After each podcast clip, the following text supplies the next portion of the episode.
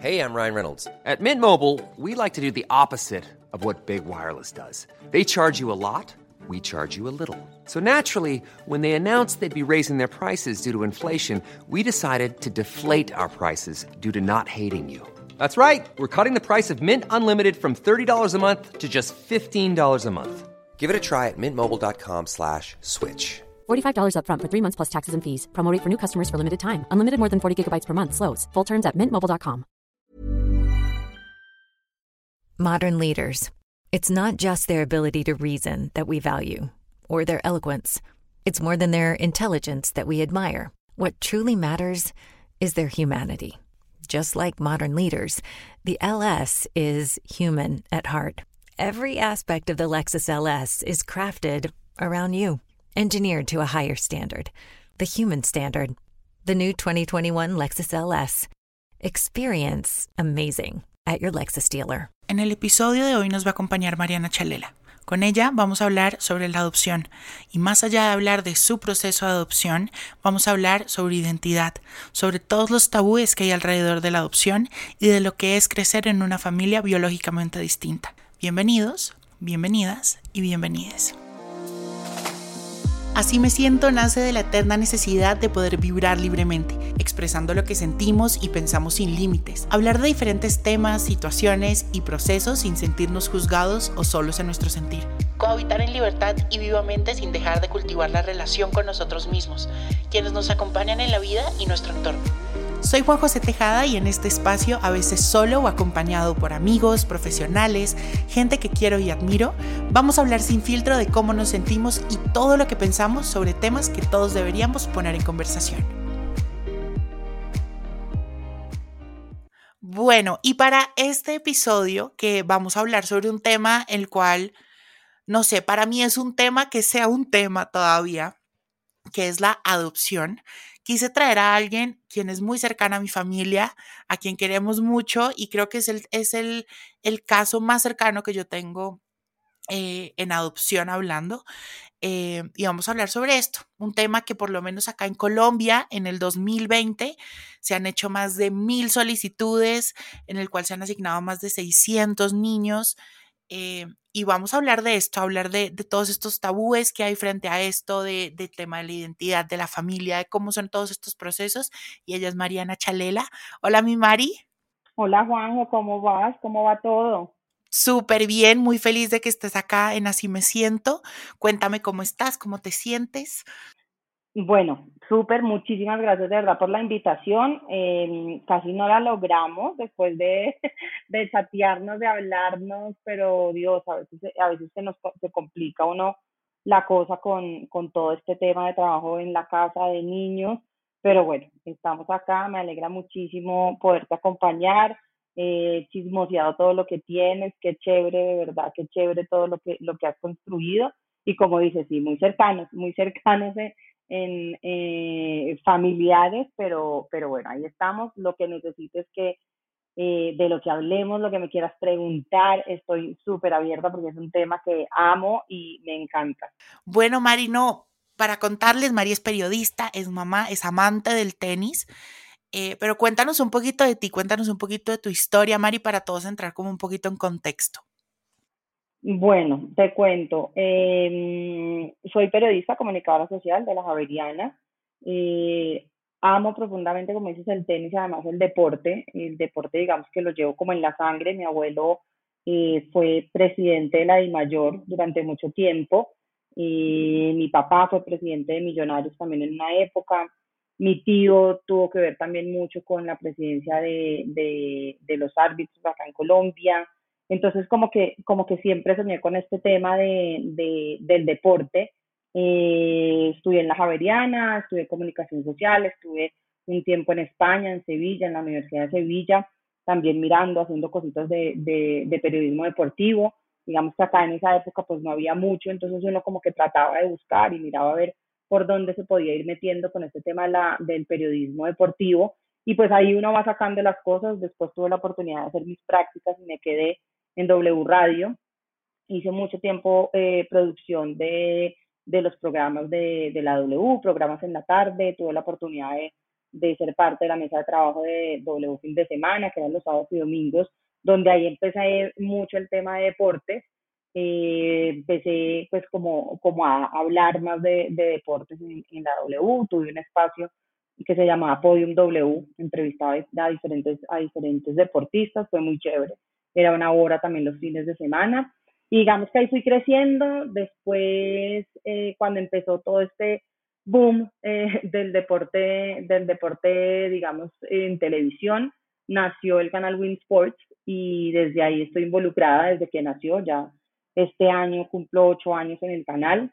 También fue un proceso, empecé como productora de un programa que se llama Saque Largo. Hoy lo dirijo yo.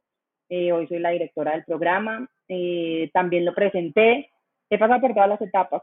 Y bueno, sigo ahí, Juanjo. Hoy, digamos que dirijo una de las franjas del canal, la franja de entretenimiento, que tengo a cargo varios programas. Y acá seguimos esperando a ver cómo nos va este año, que ha sido un año muy difícil para, yo creo que para el canal y para muchas empresas, pero bueno, seguimos, seguimos con el fútbol colombiano y, ahí, vamos para adelante. Eso es un poquito como, como de lo que he hecho, digamos, eh, en temas de, de trabajo. Bueno, me encanta, Mari. Y para ir abriendo un poco la conversación, cuéntame cuál es tu relación con la adopción. Cuéntanos un poquito de esa parte de tu historia. Bueno, mi relación es muy cercana porque soy adoptada. Eh, mi hermano también es adoptado y hoy pensando como, como en la gente que tengo alrededor, eh, por la familia, por el lado de mi mamá, también dos primos míos son adoptados, entonces creo que tengo una relación muy, muy cercana con, con el tema de la, de, la adopción eh, por mi lado, por mi familia, eh, y ha sido, sabes que ha sido un tema muy lindo, eh, como tú lo dices, a veces es un tema que, que la gente no explota mucho, no sé si será el miedo a que lo rechacen o el miedo a que no les gusta decir. yo la verdad siempre lo he dicho abiertamente, pues a ver, es que no, no es un delito, uno no ha matado a nadie, simplemente uno está adoptado. Es como una bendición, al revés, es una bendición de Dios. Como tú lo decías, hoy en día pues hay muchos niños esperando un hogar, eh, esperando poder ser adoptados y lastimosamente eh, de pronto hay muchas trabas para esto, hay muchos niños que ya son grandes, entonces el, el tú adoptar a una persona, a, a un niño ya mayor eh, de pronto no te parece tan chévere porque quieres es un niño que acaba de nacer o un niño eh, de pocos años. Eh, entonces es un tema, digamos que es un tema duro, es un tema de verdad en el que, en el que a mí me encantaría como, como, como meterle más la ficha, ¿sabes? yo fui adoptada en la casa de la madre del niño, es una casa maravillosa, una casa divina, de verdad cada vez que, que, puedo, pues eh, me gustaría ir más a, visitarlo, pero digamos que, que siempre en Navidad eh, siempre íbamos, les hacíamos la fiesta a los niños, estábamos con ellos, compartíamos con ellos. Ahora, pues obviamente digamos que con mis hijos eh, he tenido la oportunidad con Martín, tuvimos la oportunidad de ir, es más, cuando él cumplió tres años, digamos que no pedimos regalos, sino pedimos pañales para poder llevarles a, a, a, la casa de la madre del niño a los niños. Él lo entendió muy bien eh, y digamos que fue una vez que lo entendió, le gustó y él me acompañó a llevárselos, entonces como que también lo involucré mucho en eso, que supiera para quiénes eran y por qué hacíamos esto. Entonces, eh, siempre como que hemos tenido y pues he tenido como, como esa relación muy cercana a esa casa que como te digo, pues fue mi primer hogar y seguirá siendo el hogar de mi corazón. Claro. Oye, Mari, y es que, por ejemplo, como decíamos, tú has sido creo que uno de los casos más cercanos que yo he tenido, pero en mi familia, por ejemplo, mi abuela Mary, la mamá de Ana María, que es la amiga de Mari, eh, mi, mi abuela fue, no sé cómo se dice eso en español, pero fue foster home mucho tiempo, de muchas niñas y de muchos bebés.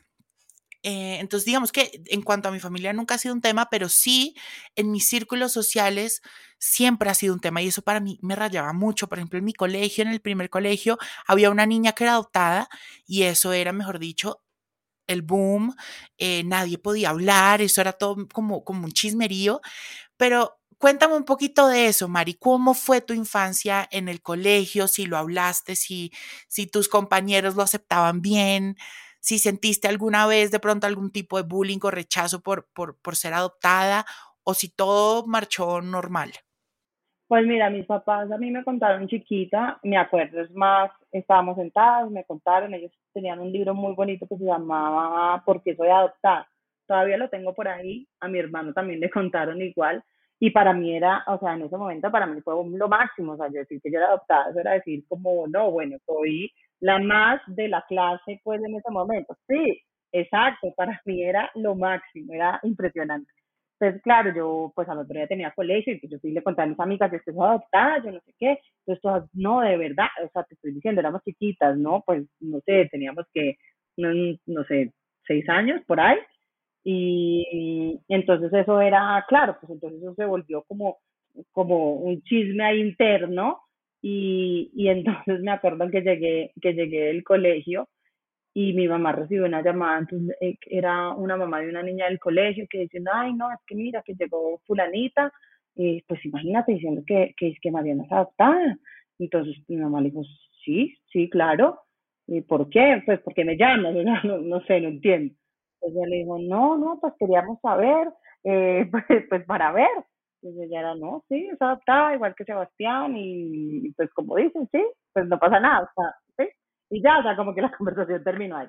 Eh, digamos que con mis amigas nunca tuve problemas, ¿sabes? O sea, siempre fue, yo creo que porque como que lo dije como tan abiertamente, ¿sabes? O sea, como que no, no, para mí no fue ni, ni un engaño, ni una mentira, ni algo que fuera doloroso, ni algo que, sino que yo como que lo tomamos y yo creo que me lo enseñaron por una forma tan bonita que para mí fue eso, para mí decirlo pues fue eso, en el colegio siempre lo decíamos y, digamos que me acuerdo también, por ejemplo, cuando uno ya está más grandecito y, y ve esas clases como de sexualidad que le empiezan a decir eh, de dónde vienen los niños, eh, todo eso que le hacían uno hacer todo el aparato reproductivo, bueno, todo. Yo me paraba y le decía a la profesora, no, pues es que mira, es que yo soy adoptada y pues, pues, ¿cómo lo hago? Sea, me decían, no, qué chévere, entonces cuenta tu historia en, lo, en, en un dibujo. Entonces, bueno, pues yo contaba como mi historia en dibujos, mientras que los otros hacían su historia de verdad de cómo había sido. Entonces, em, siempre fue así. Yo te digo, pues a mí, ah, si, salía la conversación en el colegio, lo decía con mucha tranquilidad, digamos que yo creo que todo el mundo sabía. Nunca tampoco fui señalada como, ay, la niña adoptada, no, eh, nunca me pasó. Eh, yo creo que siempre he sido como muy amiguera, entonces de pronto eso no, pues afortunadamente no, no me pasó a mí.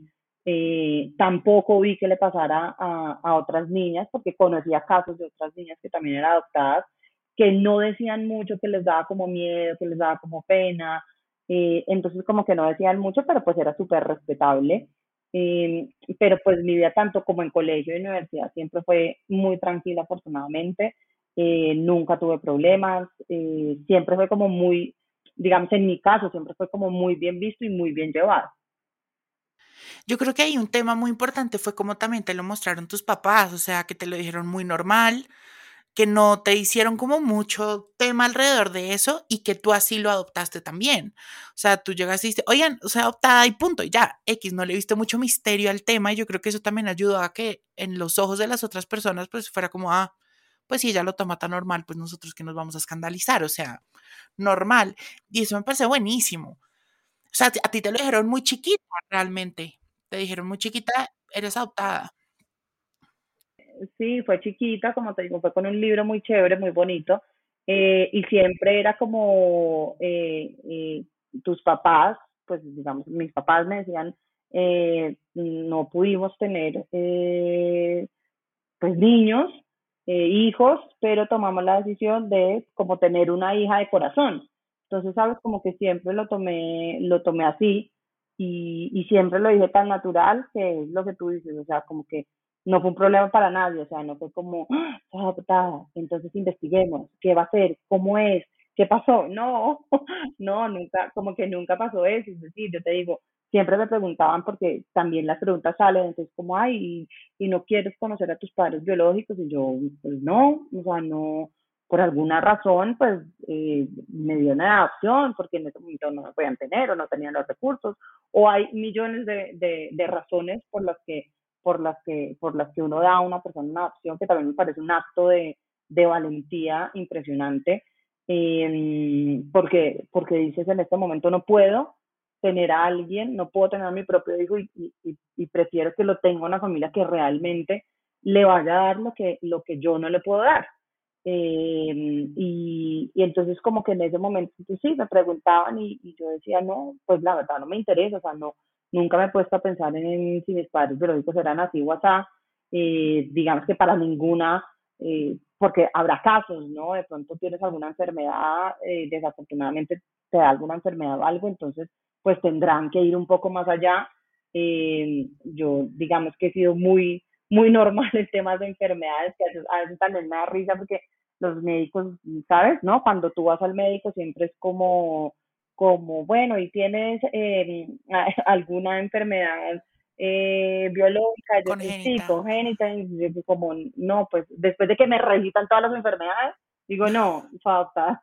Entonces como que ya marcan como con una X, y dice, ah, bueno, no, entonces pasemos a otra pregunta.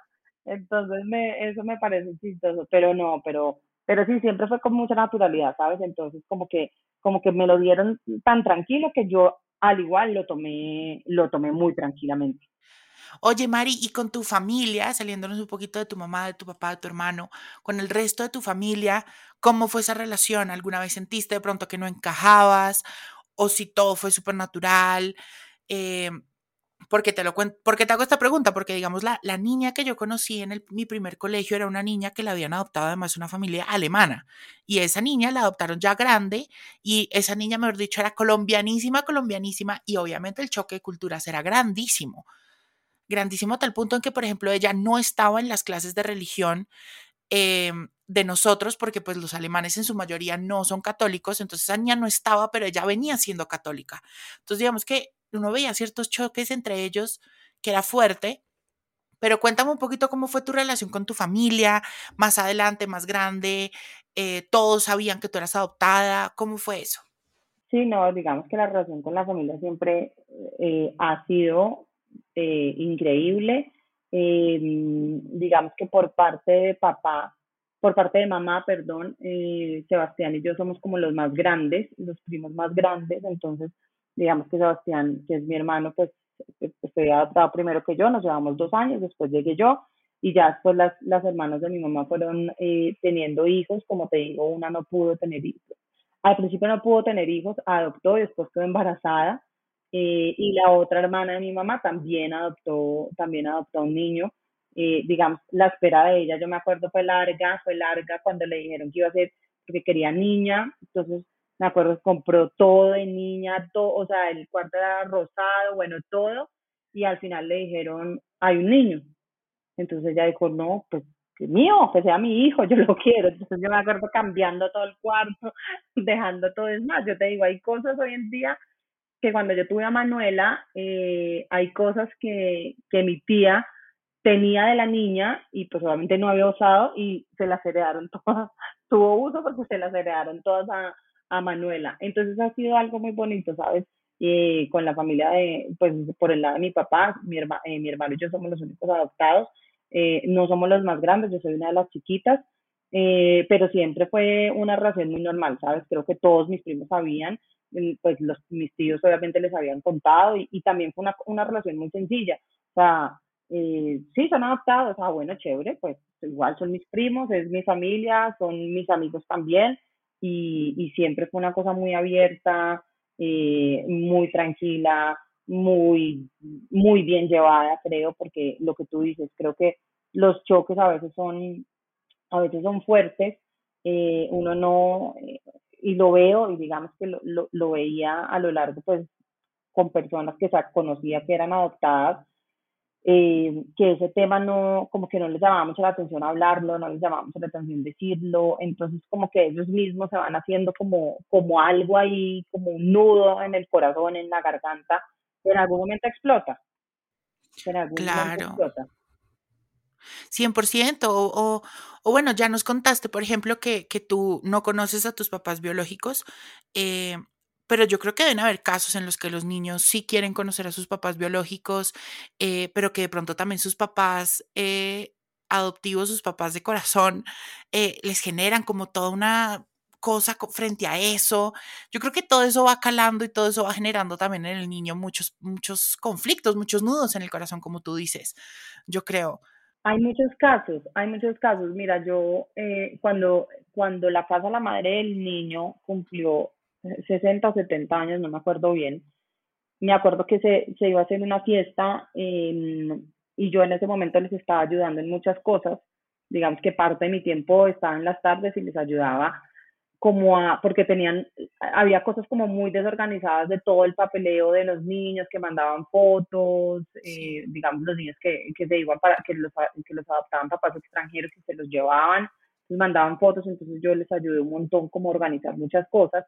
Y en ese momento llegó, y íbamos a hacer la fiesta obviamente para, para, para celebrarlo, y, y me acuerdo que teníamos un listado con otra amiga, eh, teníamos un listado y nos dijeron, bueno, eh, digamos que estas son las personas que nosotros ya queremos contactar, pues las, las, que, las que tenemos como sus datos, sus cosas, y vamos llamando porque la idea de esa, de esa reunión era que estuviera la mayoría de gente que fue adoptada en la casa de la madre y el niño.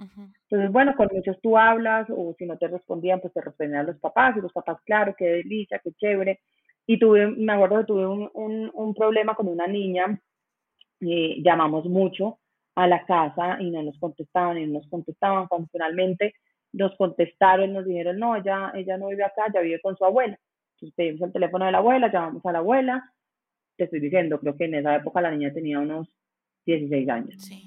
Eh, pedimos el teléfono de la abuela, yo hablé con la abuela, le dije, mira, fulanita, es que queremos que, que te va a poner cualquier nombre, Natalia, vaya a, a la fiesta a la casa de la madre del niño, porque pues vamos a celebrar esto, esto.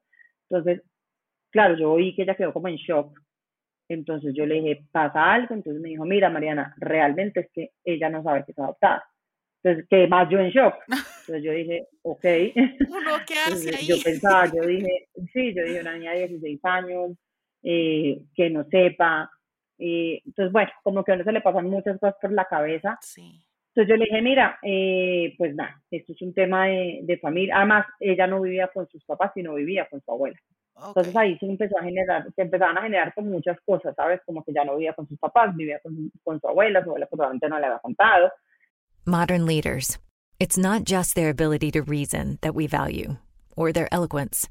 It's more than their intelligence that we admire. What truly matters is their humanity. Just like modern leaders, the LS is human at heart. Every aspect of the Lexus LS is crafted around you engineered to a higher standard, the human standard. The new 2021 Lexus LS. Experience amazing at your Lexus dealer. Eh, entonces ella me dijo, mira Mariana, pero, pero creo que yo sí voy a sacar fuerza porque pues, yo tengo que decir que, que es adoptada, no pasa nada, le contaré su historia y déjame ver, eh, pues a ver si, si, si vamos a la reunión. Entonces yo le dije, pues bueno, me parece muy chévere, ojalá ojalá lo puedas hacer. Le dije, cualquier cosa que necesites, cualquier ayuda, pues sabes que esta es la casa de ella. Entonces, pues cualquier ayuda que necesiten psicológica, porque pagan por muchas cosas, pues esta es la casa, entonces estamos súper abiertos. Entonces nos dijo, bueno, Mariana, mil gracias, le dije mi, teléfono, mi contacto, y te digo, a la semana nos llamó la abuela y nos dijo, bueno, le conté, ella está feliz, hoy en día es una niña feliz, dichosa, le contó por lo que había pasado, porque la habían adoptado, eh, quiénes la habían adoptado, cómo la habían adoptado y que y ya. Y te digo, a los 16 años.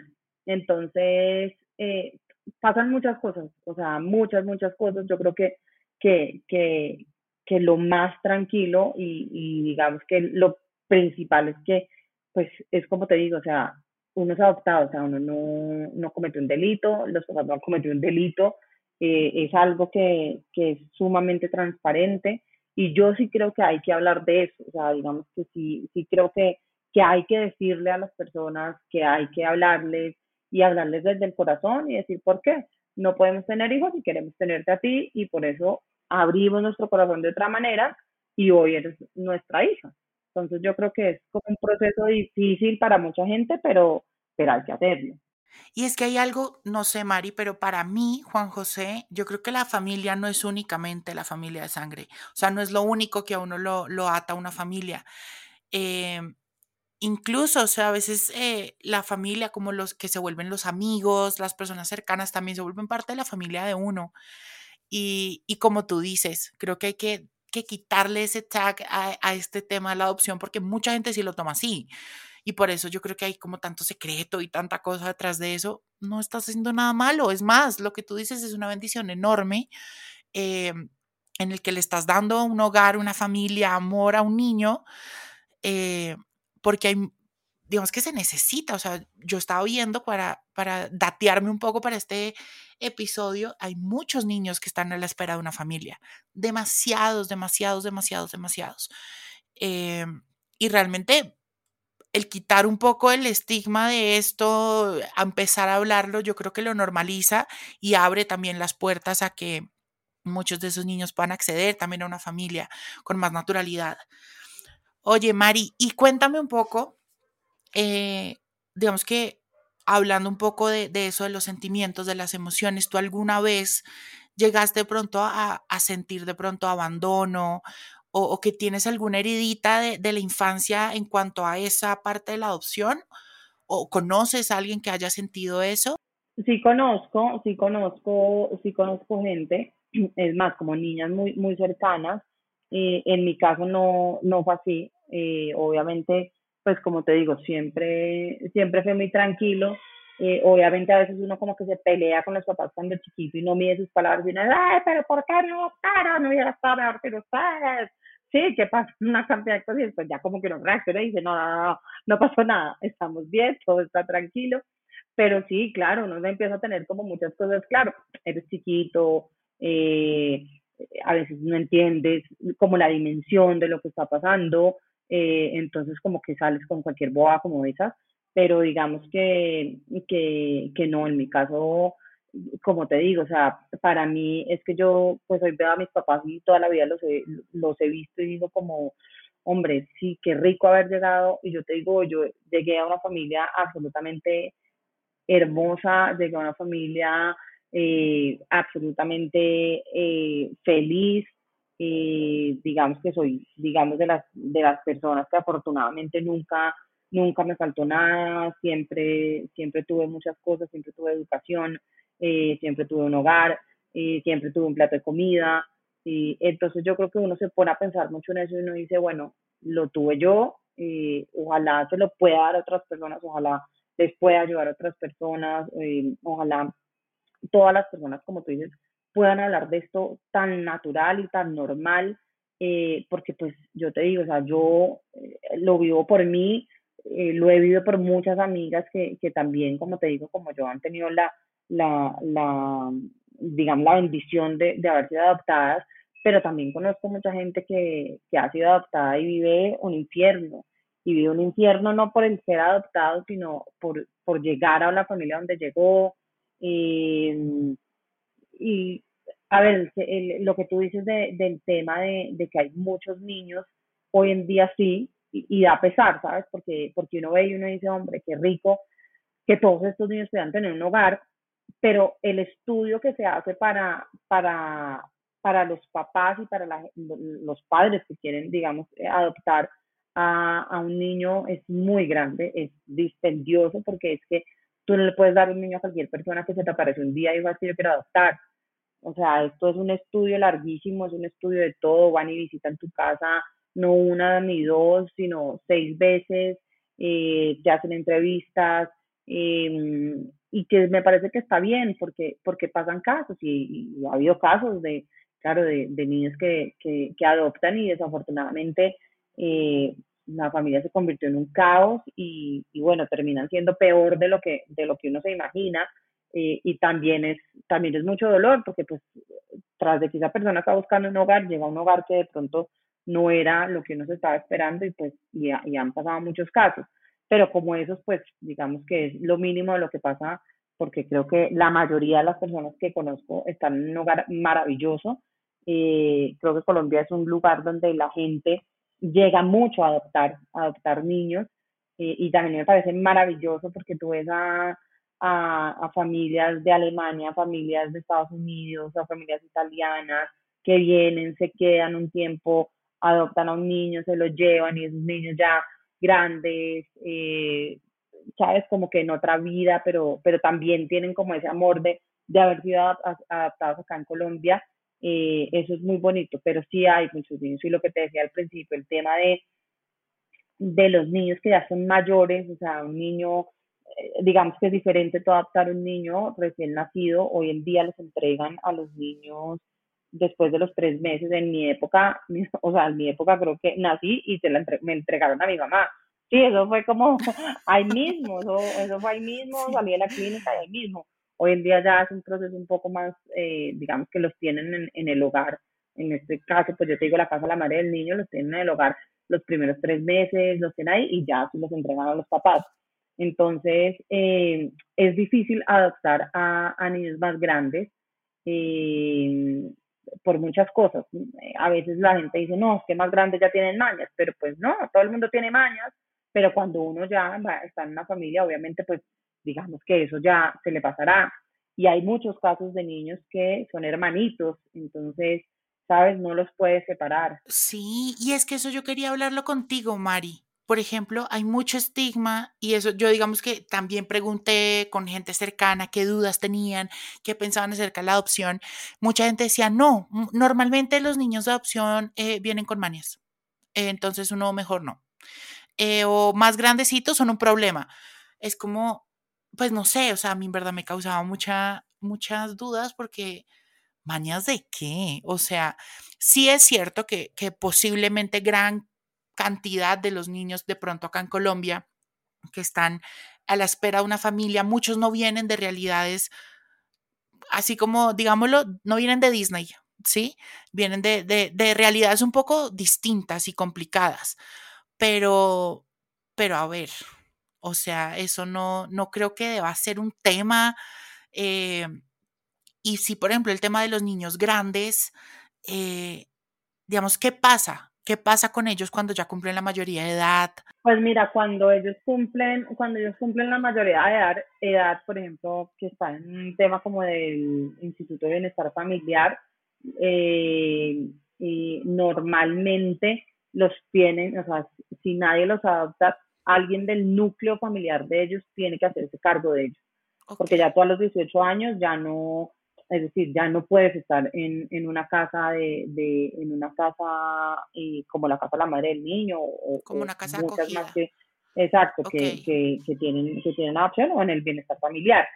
Eh, entonces normalmente los niños que cumplen eh, 18 años tienen eh, que irse o con la abuela o con el tío o con el primo o con el que sea que obviamente tenga, ¿sabes? Tampoco lo van a entregar a cualquiera, sino pues también que digan como que, que tenga la posibilidad de poderlo tener, que tenga la posibilidad de, de, tener, de poder tener un hogar, de poder tener una familia, de poder estar bien y de poder estar tranquilos. Entonces, eh, sí, es duro, es duro, pero no, no quisiera que los niños que están en adopción pues llegaran a esa edad, uno quisiera que los adoptaran a todos, eh, como te digo, con los hermanos tú no los puedes separar, entonces tienes que adoptarlos, entonces también a veces es difícil porque si tú eres una familia que ya tienes un hijo y quieres adoptar a uno, de pronto no, no, no estás buscando los dos, sino solo estás buscando uno, pero entonces hay unos que a veces son tres hermanos, entonces también es una familia que diga como quiero adoptarlos a los tres porque pues no tengo hijos y quiero.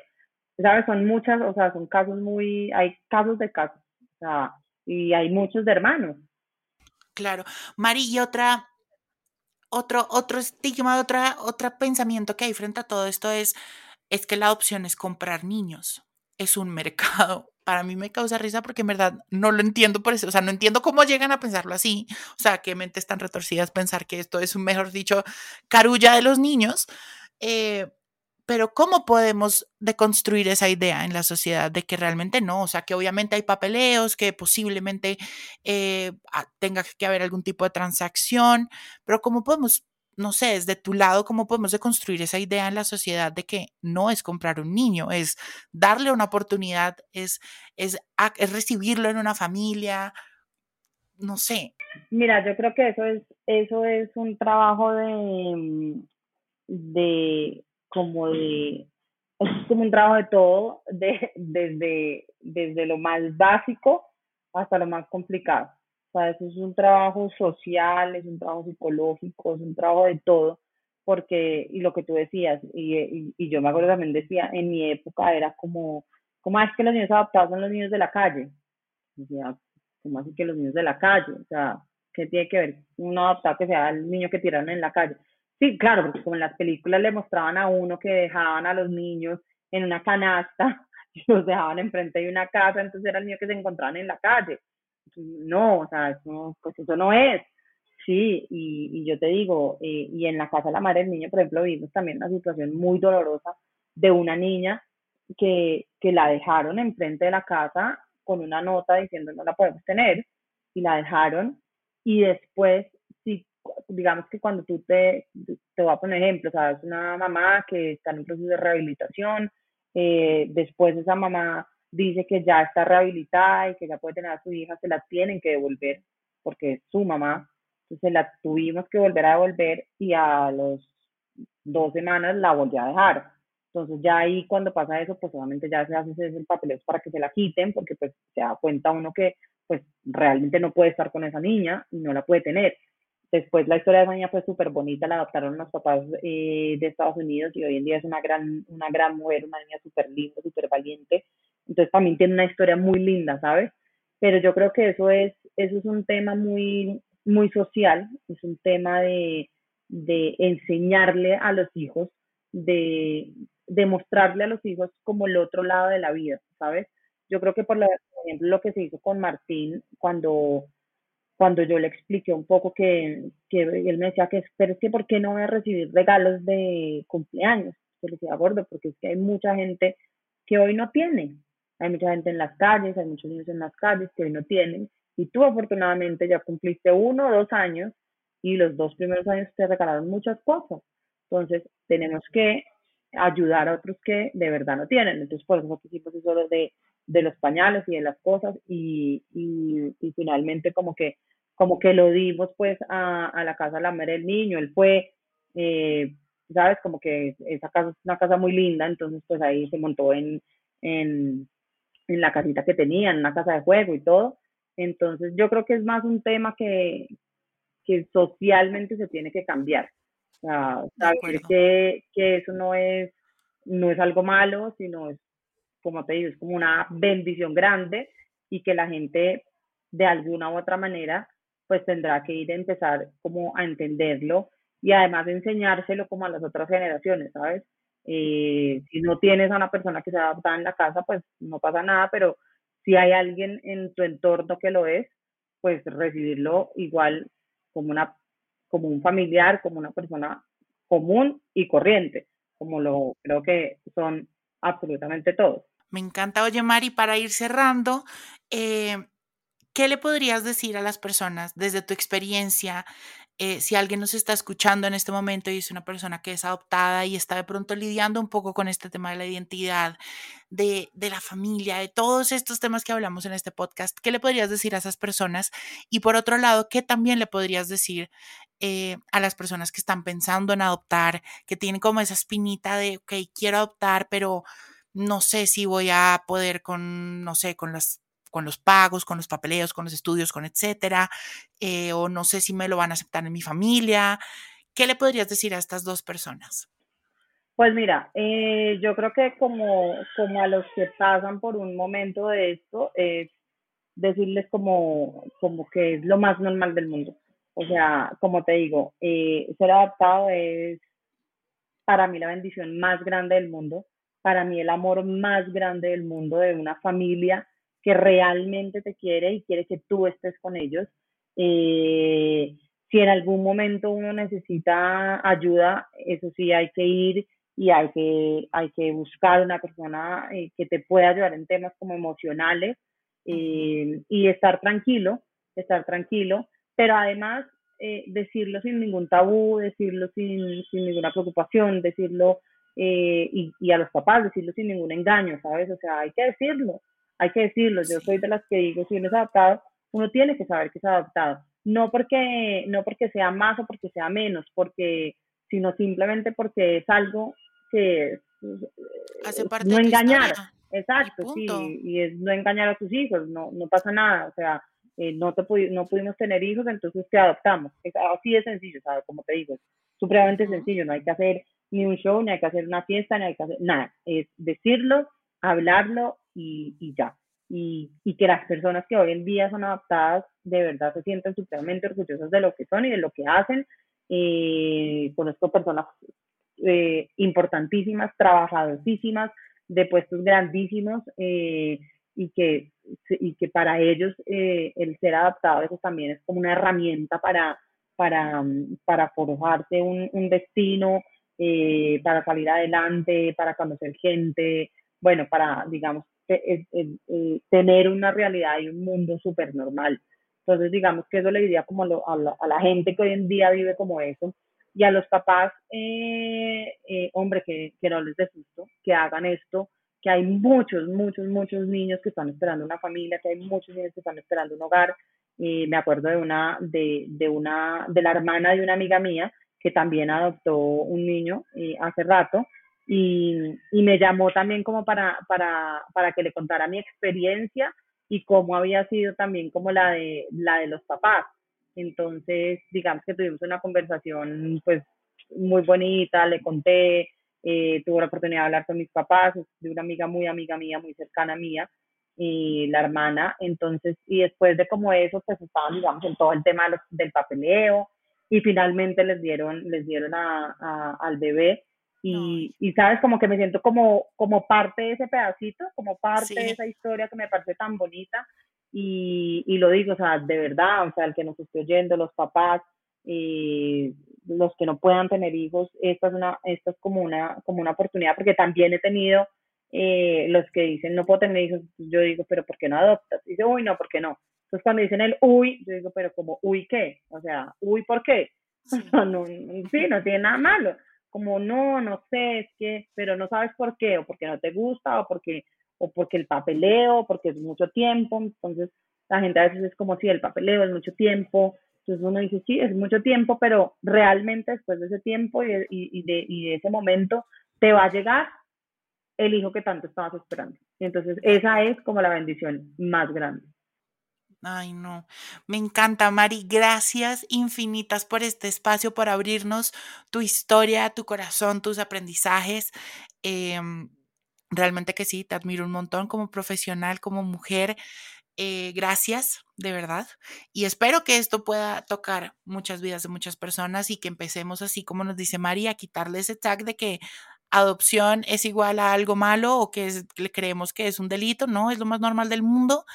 Y, y, veámoslo por el lado de que es una bendición enorme, que es una oportunidad nueva que podemos recibir y que podemos dar a otras personas. Gracias en verdad por tu espacio, Mari. No, Juanjo, a ti, a ti de verdad, muchísimas gracias, muchas gracias por este espacio. Eh, de verdad, súper chévere lo que, lo, que, lo que estás haciendo con todos estos temas. Eh, muy a la orden lo que necesiten y como dices, sí, ojalá le podamos servir tanto a los niños que hoy están eh, siendo adoptados como a las familias que hoy quieren adoptar a un niño y de verdad ojalá les sirvamos como ese motorcito para que para que se animen a cualquier cosa. mil y mil gracias y qué rico este espacio que compartimos. Claro que sí. Te mando un abrazo enorme.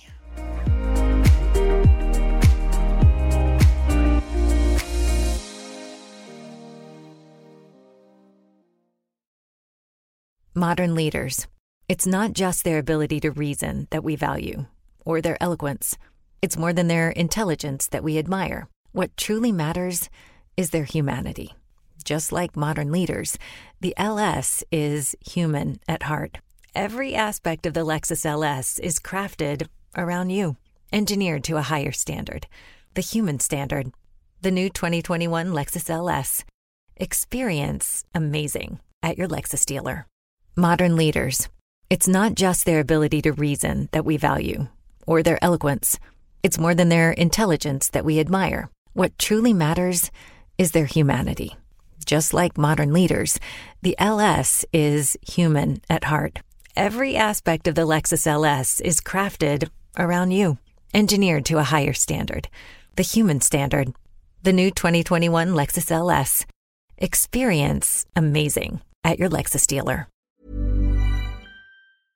Hey, it's Paige DeSorbo from Giggly Squad. High quality fashion without the price tag? Say hello to Quince.